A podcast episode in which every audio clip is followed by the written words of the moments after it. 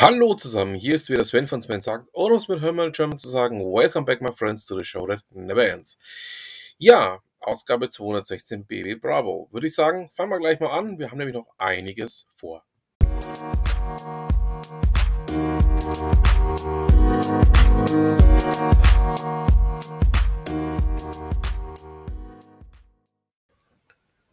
Ich hatte mich ja, ja doch auch deutlich zurückgehalten, was denn die Log4j ähm, anging.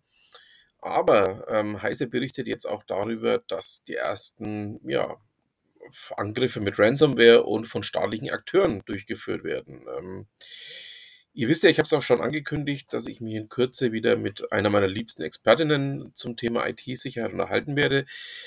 Und ja, ähm, Jetzt liegt es natürlich an euch, ähm, mal nachzuprüfen, ist es denn wichtig für euch, ähm, dass das alles läuft? Ähm, seid ihr da völlig außen vor oder wie auch immer? Aber ich möchte auf jeden Fall zumindest ähm, kurz darüber gesprochen haben.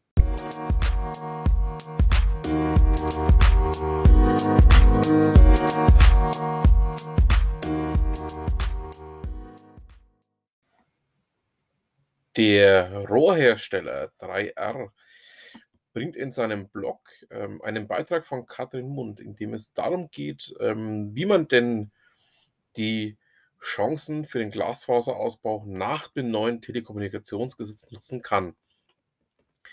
Ähm, ich fand diesen Artikel jetzt mal so spannend, dass ich ihn euch mit reingepackt habe. Ihr wisst ja, alle Beiträge, die ich euch hier vorstelle, findet ihr natürlich in den Shownotes und könnt euch da ein eigenes Bild davon machen.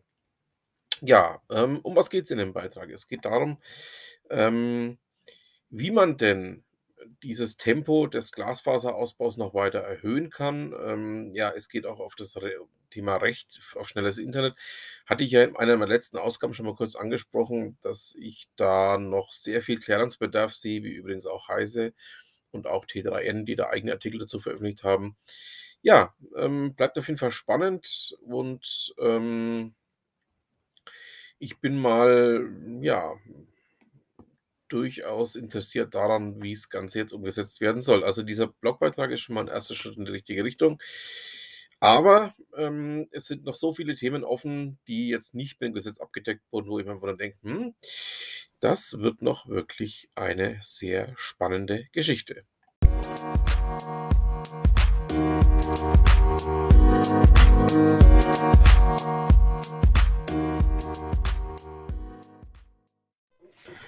Auch ein weiteres Dauerthema bei mir in meinem kleinen Podcast hier ist natürlich auch ähm, das, was bei der EZB gerade passiert, beziehungsweise auch der Abschied von Jens Weidmann. Ähm, Anja Ettel und Holger Czapitz haben hier einen, wie ich finde, sehr bemerkenswerten Artikel in der Welt veröffentlicht dazu, den ich euch nicht in vorenthalten möchte ähm, der auch genau diese Punkte, die ich die ganze Zeit ja jetzt auch schon ähm, immer wieder hier in meinem kleinen Podcast regelmäßig und auch fast gebetsmühlenartig wiederholt habe, nochmal auf den Punkt bringen. Ähm, ich packe euch auch den mal mit rein. Könnt ihr euch mal eure eigenen Gedanken dazu machen.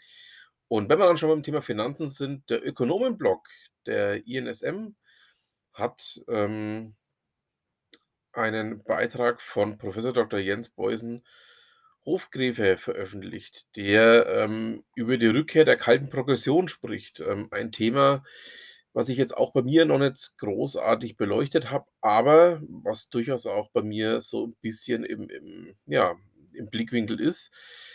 Ähm, da geht es dann einfach auch darum, ähm, ja, was denn die neue Ampel jetzt ähm, als Regierungsthemen im Bereich Finanzen und Wirtschaft bringen möchte.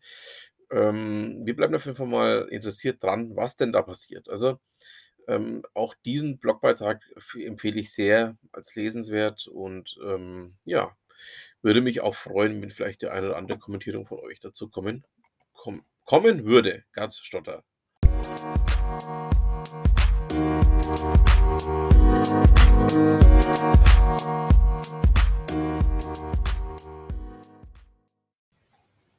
Wir sind natürlich noch nicht am Ende unseres kleinen Podcastes hier. Wir kommen natürlich noch zu einem ganz essentiellen Bestandteil des Podcastes hier. Wir kommen noch zu Ute Mündlein. Wir sind ja gerade dabei, hier die Serie, was vor Weihnachten noch alles zu erledigen ist, aufzuarbeiten. Und, ähm, sind heute bei Tag 21 angelangt, die „Wenn mal Zeit ist“ Liste. Also sprich, ähm, alles, was in irgendeiner Form übers Jahr liegen geblieben ist und, ähm, was man sich jetzt einfach mal anschauen kann, auch 'n bisschen aufarbeiten kann, ähm, sollte genau jetzt angepackt werden. Es ist der richtige Zeitpunkt dafür.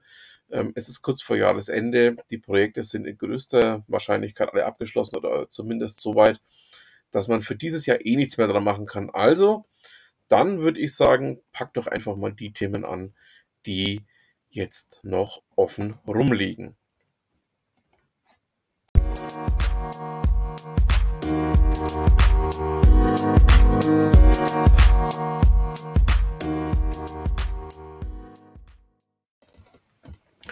Und damit haben wir's auch für diese Ausgabe. Ich bedanke mich fürs Zuhören, wünsche noch eine schöne Restwoche, ein schönes Restwochenende, wann immer mich hört. Und damit bleibt mir auch nur noch zu sagen, vielen Dank fürs Zuhören und was immer Sie machen, machen Sie's gut.